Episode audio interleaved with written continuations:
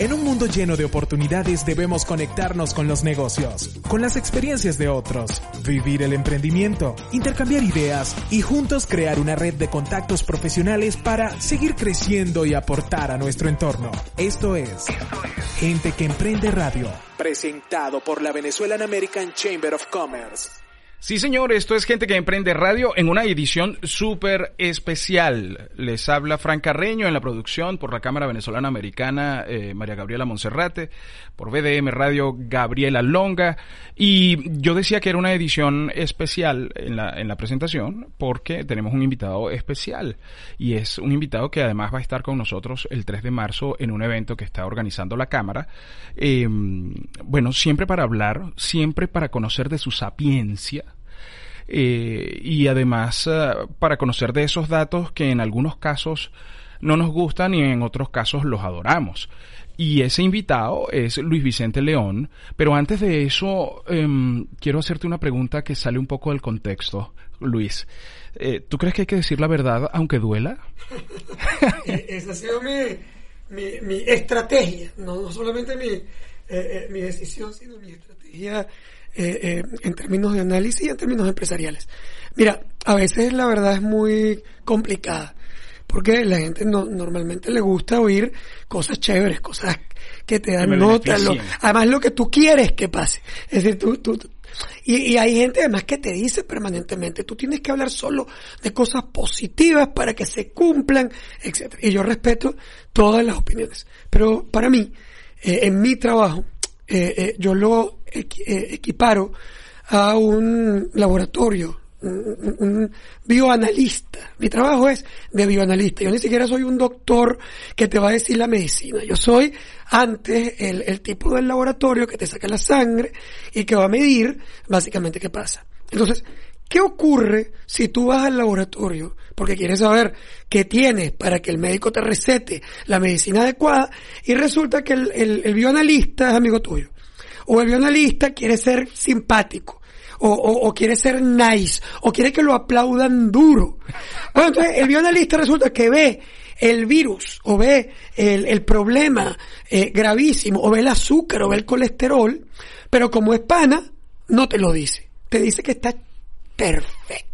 Pepito. Yo, yo quiero ser el bioanalista más popular de la historia. Entonces, claro, como yo quiero ser popular, yo veo que tienes el colesterol reventado, los triglicéridos horrorosos, que tienes azúcar en, bueno, en los niveles más horribles, o que tú tienes una enfermedad importantísima que tiene que ser atendida, pero no, yo te voy a decir que está chévere, porque es que si yo te digo que está chévere, todo va a estar bien.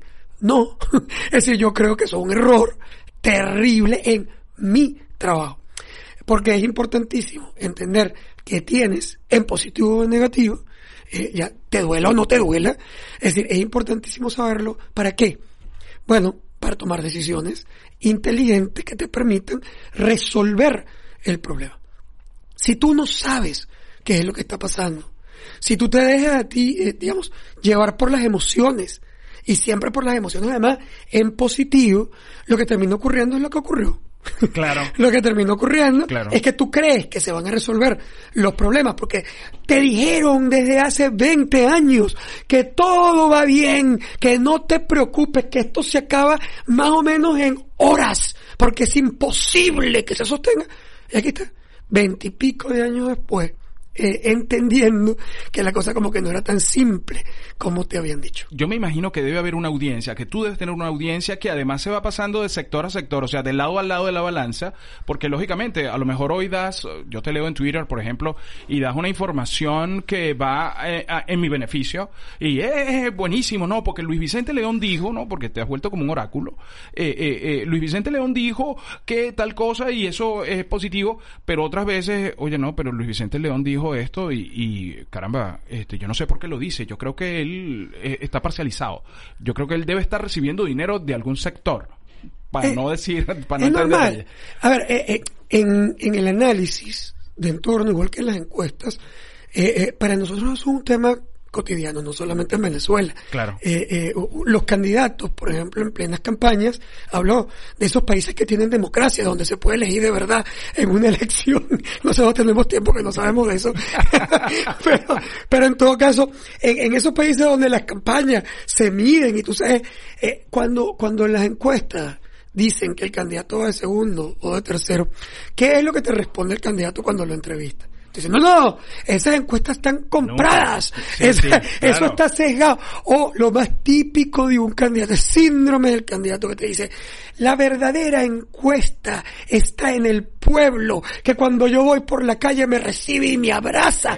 Entonces, todo eso son eh, eh, estrategias naturales y normales. Y yo la respeto. Yo no veo ninguno de esos ataques como personal. Es decir, no es contra mí, sino básicamente como un intento de reducir el impacto negativo que tiene la información sobre mi estrategia o sobre mi vida. Por lo tanto, yo, la verdad, soy inmune, soy como un morrocoy.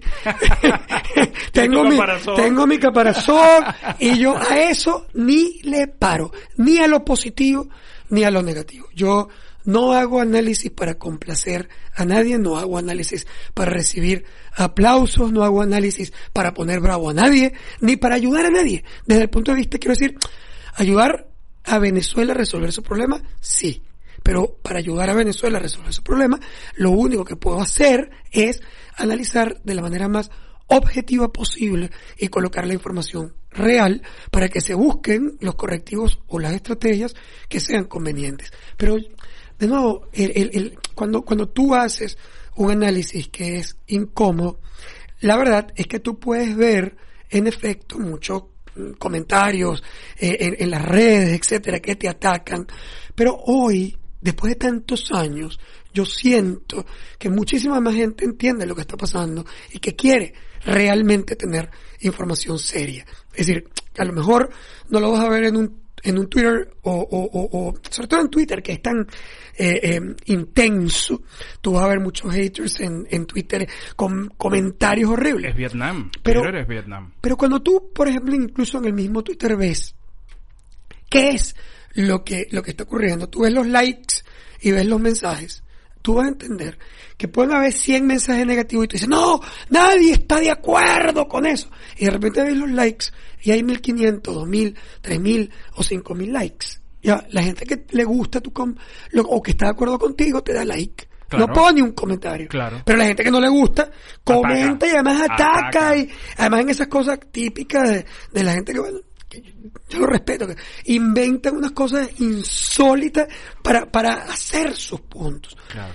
De nuevo, la, la clave no, para mí, no es eh, eh, cuál es la reacción desde el punto de vista de opinión pública. Para mí, la clave es seguir el entorno adecuadamente. Mi, eh, em, en estos días una persona en una conferencia me decía, no, no, no, pero es que tú en estos 20 años has sido muy pesimista. y, yo, y yo le decía, ve acá, eh, vamos, vamos a discutir ese, ese planteamiento. es decir, ¿qué llamas tú pesimista? Pesimista llamas tú a quien te dijo hace 20 años, esto para largo. Hace 15 años no estamos cerca del final. Hace 10 años es poco probable salir por esta vía. Hace 5 años esto todavía se mantiene, o ayer todavía eh, nos falta unos elementos claves para producir un cambio real en Venezuela. ¿Eso es pesimismo o eso es eh, objetivo. Es decir, ¿qué es? Porque pesimismo yo lo entiendo como alguien que te dice, checo, me voy a caer por el barranco, se me va a venir encima el mundo, y no pasó. Entonces, bueno, ser un pesimista. Es un pesimista, Es decir, el otro lo que es un, es un objetivo realista que te está diciendo una cosa que no te gusta. Y justamente de eso, Luis, estamos conversando con Luis Vicente León, para los que nos están escuchando en vivo por BDM Radio en el programa Gente que Emprende de la Cámara Venezolana Americana de Comercio. Y justamente por eso estoy plenamente seguro que surgió la idea de invitarte a este evento con la, con la Cámara que vamos a hacer el 3 de marzo, para abusar de tu objetividad y un poco darle una degustación a, a las personas que nos están escuchando, bien sea por la radio o bien sea a través del podcast, eh, una degustación de esa visión objetiva que tú tienes con la Venezuela del 2020, con la Venezuela de, de este año, que bueno, hay muchísimas expectativas. En los últimos días han pasado cosas que no nos imaginamos y creo que ni siquiera los protagonistas de esas cosas que han pasado se imaginaron que iba a suceder, que, iban a suceder. Sí, yo, yo bueno, varias cosas son importantes. Primero, un reto para mí. Yo, yo estoy eh, eh, eh, permanentemente en presentaciones. Por lo tanto, para mí esto es un, tema cotidiano. Claro. Y, y, haciendo análisis país y dando la vuelta por toda Venezuela. Yo todavía me he negado a, a, a pararme de, de, dar vueltas por el país a pesar de que es complejo. Tú te llevaste por el medio a Emilio, al conde del Guácharo, a Laureano, te los llevaste a todos por el medio. ahí estoy, además que, que, bueno, muchos de ellos además son, grandes amigos. una gira con Laureano, hicieron algo juntos, ¿no? Así es. Eh, y, y estoy empeñado en mantenerme activo en Venezuela, en, en, en, todo el país. Yo, yo paseo por Oriente, por Occidente, por, por el centro todo el tiempo.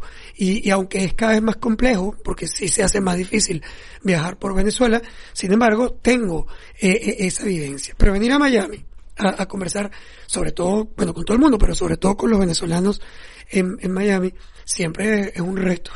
y digo que es un reto porque hay una visión muy distinta eh, eh, del país cuando estás afuera que cuando lo estás viviendo. Son percepciones, esto no es una crítica, es una descripción. Es decir, es natural.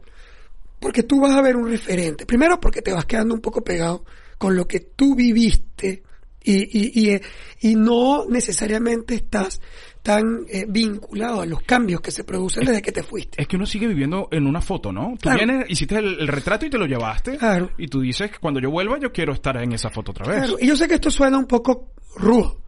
Pero bueno, como dijimos que yo no le paro. este, eh, pero, pero imagínate tú a los eh, habitantes de la colonia Tobar. Es decir, los habitantes de la colonia Tobar dicen que son alemanes. Exacto. pero resulta que ahí fue una gente que llegó ahí hace ya... Más de un siglo. Sí, un siglo. Eh, y cuando ellos llegaron, hablaban, tenían costumbres alemanas, que cuando tú las comparas contra las costumbres actuales alemanas, incluso su idioma, su acento, las palabras que usan son radicalmente distintas. Un alemán que tú lo llevas a la colonia Tobar se siente que está en una comiquita. Exacto. O sea, se siente que eso es una cosa completamente distinta a su vida. Si tú realmente eh, te abstraes de las emociones y agarras a un venezolano que tiene 8 años en, en Miami, 15 años en Miami, eh, 20, que, que se fue, que fue un visionario y dijo, esto no va bien, y se vino hace 20 años. Y, y, supongo que tú, eh, y él está Oye, ve la televisión, lee los medios. Oye, pero tú lo agarras y lo lleva ahorita y lo, y lo tira en Caracas. Se va a sorprender. Es decir, en positivo y en negativo. Claro, claro. Es decir, va a tener un montón de cosas que no entiende, eh, eh, que, que, que le van a sorprender. Y de eso se trata mi conversación de, del 3. O sea, yo, yo quiero traerles un poquito, no del análisis tradicional. ¿Qué cosas sabemos? Que en Venezuela no hay democracia. Bueno, eso, lo podemos decir más o menos en un segundo. Estamos todos de acuerdo y seguimos. ¿Qué más te puedo decir? Que el país tiene una macrocrisis desde el punto de vista económico, que se cayó su actividad petrolera. Eso lo puedes ver en, es un tuit. es un tuit. Eh, eh, ¿Qué más? Que, que hay una lucha, hay una esperanza eh, eh, eh, para, para producir ese cambio, que hay cincuenta y pico países que están, eh, que, que reconocen al gobierno de Maduro y que tratan de ayudar a ese proceso, que la OEA dice que Maduro es un bicho, que hay sanciones y aislamiento. Todo eso lo sabemos. ¿Qué es lo que queremos discutir? Lo, lo primero es, ups, ¿cuáles son las probabilidades de que eso produzca un cambio político real en Venezuela, más allá de los deseos? Es un primer elemento que quiero discutir y que lo quiero comparar con elementos específicos de la historia política y económica del mundo. Lo segundo es, ¿de qué viven los venezolanos? Porque hace un año, o pues sí, eh, un poquitico más de un año, cuando se establecieron las sanciones generales y secundarias, eh, sobre todo las secundarias, eh, todo el mundo esperaba que el gobierno saliera como corcho de limonada, como se dice en Venezuela. ¿Por qué? Bueno, porque era imposible. Si tú te planteabas que eso era un país petrolero y, un país petrolero le estabas impidiendo la colocación claro. de, de, su petróleo, era obvio que tan pronto no pudiera colocarlo, no iba a tener recursos, iba a explotar como una varallita y lo iban a sacar. ¿Por qué no pasó? Es decir, bueno, no pasó porque ocurrieron un montón de cosas que ocurrieron también en Cuba, en Irán, en Siria, en Norcorea, en Zimbabue, incluso en Rusia, ante la aplicación de sanciones en el pasado.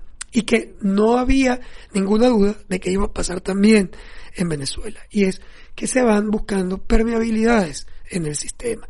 ¿Cuáles permeabilidades? Bueno, de esas vamos a hablar. Vamos a hablar de las permeabilidades vinculadas a las remesas, a la repatriación de ahorros de los venezolanos en el exterior, de la explotación de oro legal e ilegal, del contrabando, de las exportaciones no tradicionales o también el narco lavado y narcotráfico que generan una, unas fuentes de ingreso que en un país que masificó el uso de divisas para sobrevivir comienza a generar un efecto cascada que hace que mucha gente eh, hoy le cambie su realidad. Un médico en Caracas al principio del año 2019 estaba, primero, casi pasando trabajo, ganaba menos plata que un portero o que un parquero, eh, desesperado por irse y si no se iba era porque no tenía los permisos de trabajo y que al final terminaba más bien cuidando una señora mayor porque él no, a, menos que hiciera no sé cuántos años de revalida, no podía trabajar, pero él si podía hacerlo, se iba. Porque era absolutamente brutal lo que le ocurría desde el punto de vista de ingreso. Hoy, un médico en Caracas en dólares gana más que un médico en Bogotá. Wow. Porque se dolarizó completamente el proceso. El servicio del pago médico en Caracas hoy es carísimo. Tanto que cuando tú tienes seguros en dólares, muchas veces la aseguradora no te reconoce el, eh, el tratamiento en Caracas, sino que te lo, te lo reconoce en Miami, porque en Miami está en parámetros en cambio en Caracas no está en parámetros, eh, porque los costos del médico son incluso más caros que sus parámetros convencionales. Entonces, ¿qué pasa? que cuando tú le preguntas hoy a ese médico, ¿para tú te quieres ir? Entonces dice, bueno, si me preguntas si yo quisiera vivir en un país desarrollado, tranquilo, donde mis hijos estén bien, con seguridad, sí, pero desde el punto de vista económico, ahorita mismo no me lo pregunte porque no me quiero ir para ningún lado. Entonces, bueno, ya va, ¿cómo, cómo, cómo se come eso eh, para una Venezuela que tú la, tú te la imaginas completamente destruida, donde la gente está pasando hambre, donde la gente busca comida en la basura, que, que en efecto también pasa? Es decir, bueno, porque es un país dual. Hay un pedazo de Venezuela que es completamente distinto al otro.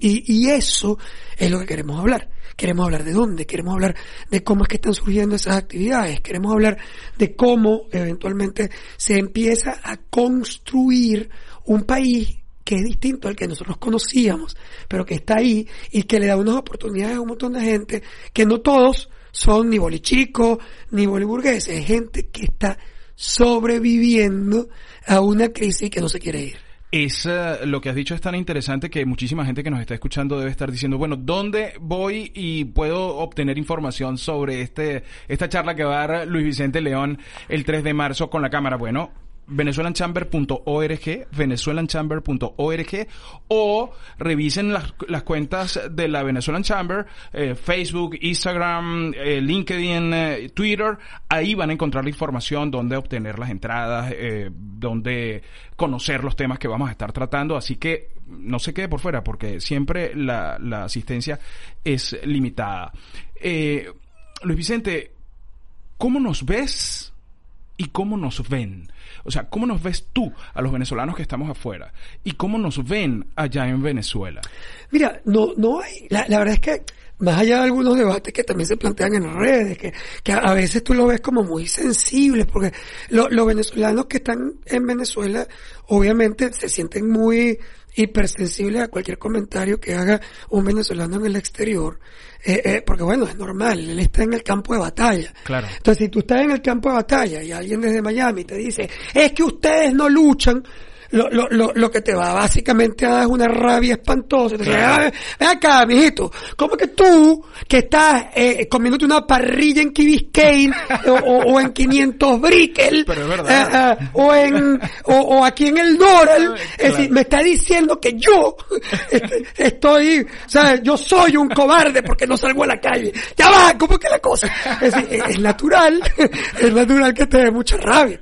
Al revés, al revés, también da mucha rabia cuando tú estás en Miami y alguien en Venezuela reta tu derecho absoluto a opinar o, o, o, o a sentir que tú tienes algo que decir sobre tu país. Porque un venezolano es venezolano, no importa dónde esté, Así y es. tiene derecho a participar, a opinar, a, a- a- a ayudar, a exigir, es decir, tiene, tiene derecho a soñar con que ese país cambie para que él y sus hijos puedan regresar y puedan estar otra vez eh, eh, contribuyendo a ese país. Y además, eh, también tiene derecho un venezolano emigrado, tiene todo el derecho a que le dé una rabia horrible cuando alguien cuestiona su decisión de migración. Porque resulta que lo que nosotros estamos luchando en Venezuela es por el rescate de la libertad. Y la libertad incluye la libertad a decidir dónde buscas tú tu felicidad. Tú puedes buscar la felicidad donde tú crees que está. Así es. Si está en Venezuela, si está en Miami, si está en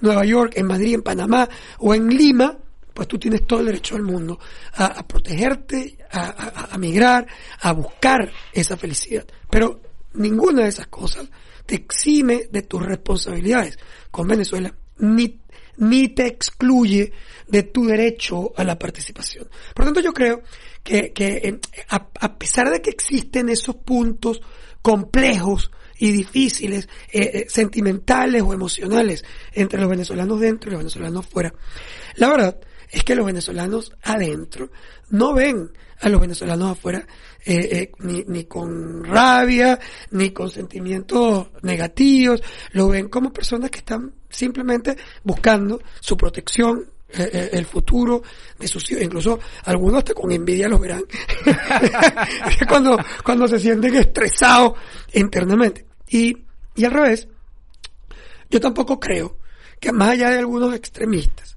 no creo que los venezolanos que, que están afuera vean a los venezolanos adentro como unos tipos que no están haciendo lo que hay que hacer porque al final de cuentas eh, eh, simplemente entiendes que es un problema que, que nos ha sobrepasado Claro. y que eventualmente necesita mucho apoyo, mucha estrategia, mucha ayuda, eh, eh, tanto internacional, pero sobre todo interna, de la estructuración para resolver el problema. Más bien, creo que los venezolanos en el exterior han sido hiper solidarios, en, en- tanto en la búsqueda de apoyos afuera, como también de apoyo de sus propias familias en Venezuela. Y ahí se genera otro cortocircuito, un cortocircuito muy interesante que yo quiero debatir también el 3 de marzo, que es el cortocircuito que, oye, eh, eh, tengo a mi mamá en Caracas, en Maracaibo, en Barquisimeto.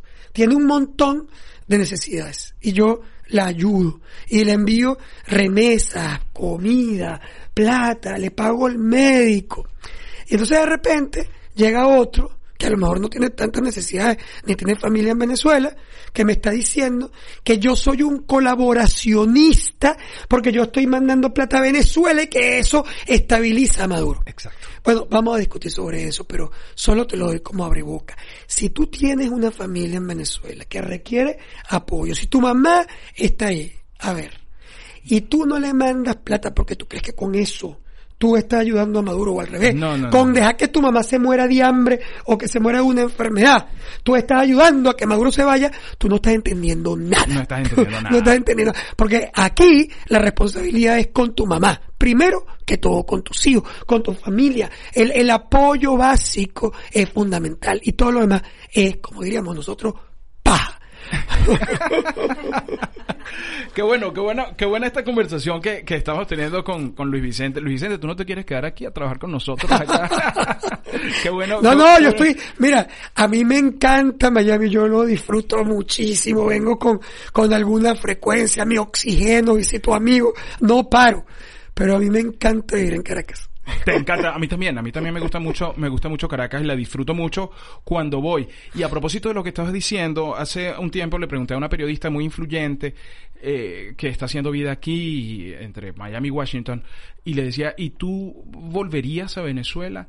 Y ella me decía, volvería a asesorar, volvería a, a hacer parte del trabajo eh, de apoyar a las nuevas generaciones, pero teniendo en cuenta de que ya hay una nueva generación de periodistas que se, ha, que se ha sudado, que se ha forjado en Venezuela y yo no puedo llegar de la nada a decirle quítense que aquí estoy yo. Y yo creo que esa es la, esa es la posición que tenemos todos. O sea, nosotros valoramos mucho el esfuerzo que se está haciendo allá. Ahorita cuando hablabas de las remesas y todo eso, el año pasado cuando hubo la crisis de energía eléctrica, en Home Depot, que para los que nos están escuchando y no sepan, es una tienda inmensa de, de suministros para el hogar, eh, ponían las islas de plantas eléctricas porque lo que se estaba mandando para Venezuela eran plantas y plantas y plantas eléctricas, porque estábamos solidarios con, con el tema de la electricidad. Y yo, y yo creo que eh, eh, se reconoce abiertamente el apoyo, la solidaridad, la, eh, el trabajo de tantos venezolanos, el trabajo primero político, porque había un, un, trabajo político importantísimo para conseguir apoyo de muchas naciones a la búsqueda de soluciones eh, y cambio en Venezuela. Pero el, el segundo es el, el, el, el empírico, el, el, de, el de apoyar a gente que realmente lo necesita. Si, si lo vemos, eh, eh, el caso en el que yo estoy más cercano, que es I Love eh, Venezuela Foundation, eh, eh, es un trabajo de gente que está buscando apoyar incluso fundaciones que están trabajando ahí en campo. Es decir, la, la, el, el, trabajo de I Love no es ayudar a nadie directamente en Venezuela, es ayudar a los que están ayudando, a ayudar a los que están ayudando en campo, claro. que están ahí. Y, y, y, y, no sabes qué lindo eh, entender que hay un montón de gente, no solo venezolanos, por cierto, sino de muchísimas partes del mundo, que están dispuestos a ayudar y apoyar a I Love Venezuela Foundation, porque entienden la, la necesidad que hay en el país. Entonces, eso mezclado con un montón de, de, de experiencias uh, grupales o individuales de apoyo a Venezuela uh, son siempre muy eh, eh, lindas y, y, y, de verdad eh, Venezuela tiene que estar muy agradecida con, con sus venezolanos y con mucha gente afuera que está buscando apoyar a los que lo necesitan. Pero, pero en adición, creo que los venezolanos en Venezuela también están haciendo cosas muy importantes. Seguro. Eh, eh, eh, no solamente en el, en el, tema de su lucha política, sino también para sostener un país que no puede destruirse antes del cambio. Es decir, no, nosotros hemos entendido algo que a veces también es conflictivo. Y es que tú no puedes destruir el país bajo la tesis de que destruir el país es la única posibilidad de cambiarlo. Porque nosotros no queremos llegar al cambio con un país que destruyó su infraestructura, que destruyó completamente su educación, que destruyó su salud, que, que, que espantó completo a sus jóvenes. Porque así como tú decías, para muchos que ya están aquí, empieza a ser complejo el regreso. Sí, porque muchos van a regresar y todos están, eh, van a ser recibidos con las manos abiertas. Pero otros no van a regresar. Sí. Es una experiencia histórica y no, y no es bueno o malo, es un fact. Es claro. decir, cuando, cuando tus hijos vivieron eh, 15 años, 10 es, años. Es complicado que tú lo saques y los metas en los palos grandes de repente. Es decir, ¿no? a, a, a, lo mejor, mira, van a tener el sentimiento venezolano, pero el sentimiento venezolano de ir a conocer Canaima, Exacto. a aprovechar los roques, Exacto. a visitar a sus primos, pero, pero, pero no necesariamente a regresar a Venezuela para vivirlo. Entonces, no, nosotros tenemos que preservar una generación de venezolanos que está en Venezuela y que tiene que estar preparada en el futuro para abordar los retos del desarrollo. Entonces, no, nosotros sí tenemos que apoyar la educación en Venezuela o la educación de los venezolanos que van a regresar. Que es, ese proceso para nosotros es vital, porque si no, lo que vamos a construir una especie de casas muertas. Es decir, una especie de pueblo abandonado, donde cuando se cierra la última puerta ya no vale la pena regresar. Así es, así es. Para cerrar esta conversación que ha estado brutal, eh, si usted la quiere ver en vivo el 3 de marzo, eh, la, va a hacer. Síganos en nuestras cuentas de redes sociales y además en la página web venezolanchamber.org para que se entere dónde va a ser, a qué hora va a ser, cómo va a ser, pero va a ser. Eso sí lo sabemos, va a ser. Eh, eh, ¿Algún consejo para el empresariado venezolano que se encuentra en los Estados Unidos? Sí, bueno, eh, eh, obviamente yo, yo no le voy a dar un consejo sobre cómo operar aquí. Eh, esa, esa la están aprendiendo ustedes, por cierto, algunos de los trancazos. que siempre es muy complejo, pero además muy retador y, y, siempre es muy rico trabajar en un país desarrollado. Pero yo creo que es importante también mirar la, las oportunidades que sigue habiendo en Venezuela. Independientemente de los gravísimos problemas que el país tiene, hay un mercado que tiene que ser atendido que requiere productos y servicios y, que además se ha ido dolarizando, que ha ido dolarizando sus ingresos y que, y que tienen oportunidades importantes. Además, si usted lee esas oportunidades y, y, y, apuesta al, al, al, al, upgrade del futuro con el cambio, podría sorprenderse de la cantidad de cosas que se pueden hacer. Hay un estudio eh, brutal que terminamos nosotros para, para un, unos empresarios en Venezuela que se llama eh, eh, y que, y que mide las oportunidades sectoriales por todo el país. Ellos, ellos han hecho un estudio, bueno, nosotros para ellos, eh, eh, pero con el interés de, de, leer oportunidades en Venezuela y la verdad, eh, eh, te sorprende la cantidad de cosas que hay por hacer y que son bienvenidos todos a leer, a olfatear y hacer. Sabes que eh, conversar contigo es reconciliarse pues con todo, con nuestro gentilicio, con la gente que ama el país, con la pasión, eh, es eh, disfrutar además tu venezolanismo.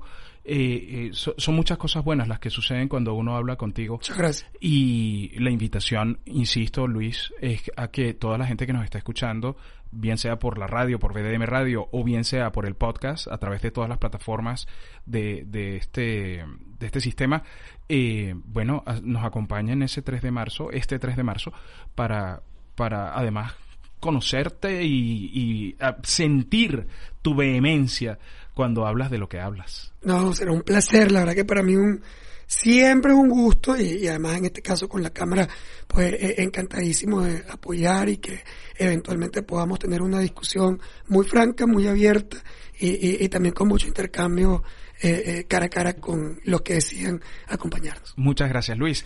Eh, terminamos este programa de colección. Un programa de colección que lo vamos a guardar con muchísimo cariño y lo escucharemos en algún momento. ¿Te acuerdas cuando Luis Vicente León decía esto? Oye, mira esto, ¿cómo pasó? O no pasó, porque también puede ah, pasar. gracias por eso. En la producción está María Gabriela Monserrate por la Cámara Venezolana Americana de Comercio. Quiero darle un particular agradecimiento a la presidenta Leslie Simon porque está detrás de todo este, de de toda esta estructura, moviendo todo. Yo siempre decía, yo desde que empecé a trabajar con Leslie este año, dije, estoy asombrado de la capacidad de trabajo que tiene Leslie. O sea, eh, me sorprende a cualquier hora, cualquier día. Eh, tú ves ese chat taca, taca, taca, taca, taca, y eso nos ha hecho mucho bien porque creo que el país en sus diferentes estructuras necesita gente que se comprometa y que avance y que haga y que proponga y, y que siga para adelante. No, pues claro que sí, vamos, yo creo que la, la cámara es una, eh, un instrumento espectacular para estructurarse, para ayudar en el tema de negocios, pero también para hacer esa conexión con, con Venezuela que siempre va a ser muy importante y en efecto pues eh, eh, muchos líderes eh, involucrados y Leslie a la cabeza, así que excelente y para mí un placer acompañarlos el próximo 3 eh, de marzo aquí en Miami y, y, además traer ese día además eh, vamos a estrenar la encuesta nueva tanto empresarial como de consumo en Venezuela. Excelente Luis. Nos escuchamos en una próxima oportunidad. En un mundo lleno de oportunidades debemos conectarnos con los negocios, con las experiencias de otros, vivir el emprendimiento, intercambiar ideas y juntos crear una red de contactos profesionales para seguir creciendo y aportar a nuestro entorno. Esto fue, Gente que Emprende Radio, presentado por la Venezuelan American Chamber of Commerce.